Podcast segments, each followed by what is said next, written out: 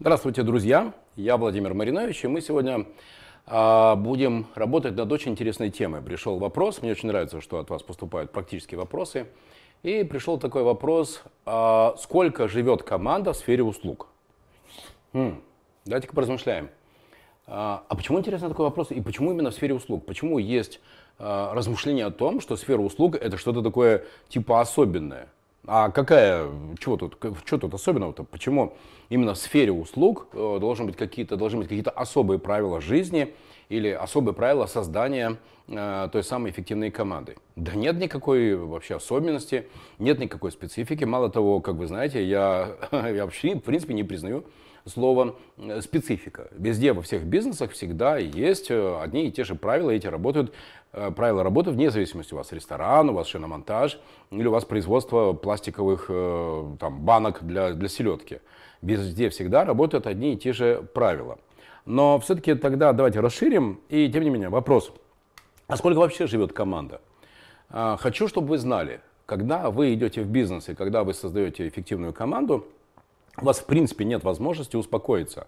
У вас в принципе нет возможности почивать на лаврах, что вот у меня команда, которая теперь будет все всегда делать самостоятельно, ответственно, инициативно. И вот у меня такая бирюзовая команда. Это, это исключено, это в принципе невозможно. Даже когда у вас будет такое ощущение, готовьтесь к тому, что прилетит. Прилетит какая-то говнопуля в спину.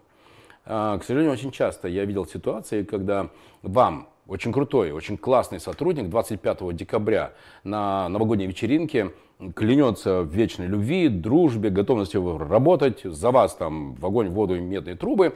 А, это все 25 декабря на новогодней корпоративной вечеринке. Спасибо вам, что ты такой работодатель, лучший начальник в мире. Ну а потом 11 января он тебе пишет заявление на увольнение, потому что ему где-то предложили на 500 рублей больше или на 500 метров ближе к дому. Поэтому вы никогда не можете быть спокойны, что все, я теперь сделал команду, и она всегда теперь будет работать эффективно, инициативно. Это невозможно, это неправда, такого не бывает. А, в качестве такого теста попробуйте, знаете что? Попробуйте на две недели, а лучше на три, а лучше на месяц уехать в Сочи и посмотреть, что за месяц будет с вашим бизнесом.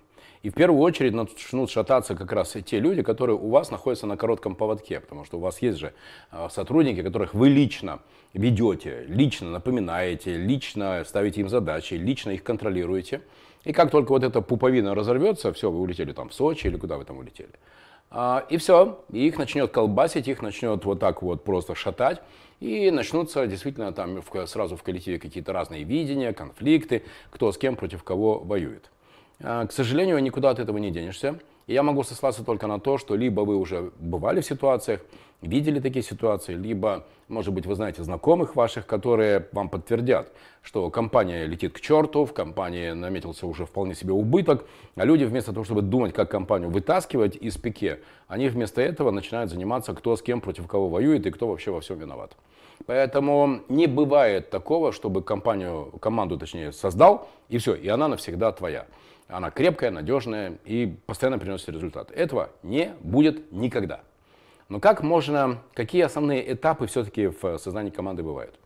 Первый этап, друзья, это тот этап, который проходит где-то через год, через полтора после создания команды, компании, когда все, компания случилась, ну, в хорошем смысле, есть прибыль, ваш продукт нужен вашим клиентам, на рынке вы конкурируете, молодцы. И вот примерно в течение года-полутора уже становится понятно, что компания в таком виде, в котором она раньше работала, она уже работать не может, потому что вот этот период, который называется «все, «все делают все», он приводит к тому, что люди уже устали, и они начинают выяснять отношения. И они начинают к вам подходить, и они начинают жаловаться на «Вася не сделал», «Петя не послал», «Маша не сделала», «Катя что-нибудь тоже не написала кому-то». А, так вот, чтобы вы понимали, это сразу сигнал о том, что уже пришло время систематизировать компанию, прописывать бизнес-процессы и фиксировать, кто за что отвечает, соответственно, все, что мы с вами уже говорили, бюджеты, а, доходы, расходы, кто за какую цифру отвечает, у кого какие ресурсы. Это вот в этот как раз период, в этот самый момент.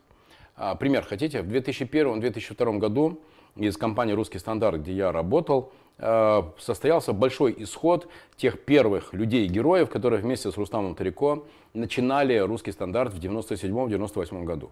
И знаете, кто пришли нам на, на замену? Нам пришли люди система техники. Нам пришли те люди, для которых бизнес э, вообще ни в какую очередь не был героическим поступком. Пойти, договориться, пробить, там, преодолеть сопротивление. Никто не хочет брать, а тем не менее надо договориться, чтобы взяли русский стандарт, чтобы его продавали. Нет, это пришли люди, для которых дистрибуция – это Нильсон, глубина проникновения, проценты в каждом канале, э, точно рассчитанные маркетинговые кампании, оценка эффективности, планирование. Вот такие слова, системные люди. И пришли-то люди откуда? Из Procter Gamble, из Kraft Jacobs, из других, из Coca-Cola, из тех компаний, где как раз у людей – открывают черепушку, отрезают э, лобную долю под названием самостоятельное мышление, э, закрывают черепушку и вбивают туда в голову системные принципы работы, системные принципы управления бизнесом. Не хорошо и не плохо. Я хочу, чтобы вы понимали, друзья. Э, это не хорошо и не плохо, это правильно, так надо, потому что если вы однажды из героического бизнеса не перейдете в ранг системного бизнеса, то вы будете удивляться, а почему вы, собственно, уже год, два, три не растете. Да по одной простой причине, потому что вы являетесь как раз тем самым ограничителем в развитии компании, в развитии команды, если вы на себя все замыкаете. Поэтому первый этап в жизни каждой компании, каждой команды, это как раз этап перехода из стадии героизма в стадию систематизации. Но дальше я не буду рассказывать все идеи Адизиса и других глубоко уважаемых адептов системного управления бизнесом и создания команды, я только хочу сказать, что вы должны постоянно развиваться, вы должны всегда идти впереди. И если вы э, хотите, чтобы у вас была команда, которая на вас работает, а не вы работаете на эту команду, то вы должны очень точно принять, в чем вы сильнее всех в команде. Невозможно все за всех решать. Э, вы должны принять, хотите пример? Я умею делать многие вещи хорошо. Я хорошо разбираюсь в маркетинге, в продажах, в логистике, в финансах. Я много в чем разбираюсь. Но моя ключевая компетенция – это находить людей сильнее себя. Повторяю, находить людей сильнее себя. Повторяю, находить людей сильнее себя. И у меня никогда не было нервной дрожи от того, что э, в команде есть люди, которые лучше меня разбираются в э, той или иной функции. Другое дело, что моя задача состоит в том, чтобы эти люди хотели приходить в команду, чтобы они добивались результата. И когда таких людей удавалось собирать, лучшего маркетолога в вашем городе, лучшего финансиста в вашем городе, лучшего продавца в э, вашем городе, как это в Гете получилось, Виталий Крылов, ну он же крутой, он же крутой. Не зря, не случайно он сейчас свой собственный стартап запустил. Папа Джобс, по-моему, да, Папа Джобс называется. Или там э, Артем Кромочкин, крутой парень, который сейчас управляет новыми продуктами в Яндексе. Или Максим Жаворонков, генеральный директор Гета. Или Тамара Троцкая. Я могу перечислять просто бесконечное количество ребят, благодаря которым Гет стал огромной, большой, великой компанией. Поэтому ответ на ваш вопрос вкратце никогда не будет того, что компанию, команду сделал, и все, и она постоянно одна. Кто-то приходит, кто-то уходит, кто-то устал, кто-то еще что-то. Это всегда ваша ответственность. И самое главное, ловите вовремя тот момент, когда пришло время из героической компании, из героической команды, все делают все, приводить команду, приводить компанию к системной компании. У меня как раз очень частые э, компании, предприниматели, которые ко мне приходят для того, чтобы я помог им, э, как сделать этот максимально безболезненный переход от героической стадии в системную э, стадию, это, это, это часто встречающаяся задача. Так что, друзья, если у вас будет интерес и будет желание разобраться, как же, наконец, перейти на следующий уровень и как перестать делать все за всех и сделать системную компанию, которую можно масштабировать, развиваться – Пишите не просто ваши вопросы, пишите, у меня есть такая-то задача. Владимир, помогите мне перейти из стадии героизма в стадию системной организации. С удовольствием вам я и эксперты бизнес-школы «Вверх» нанесем непоправимую пользу, потому что мне удалось бизнес-практиков собрать, очень крутых людей, которые не просто создали миллиардные компании, но которые умеют сложные вещи рассказывать простыми словами. И главное, без короны.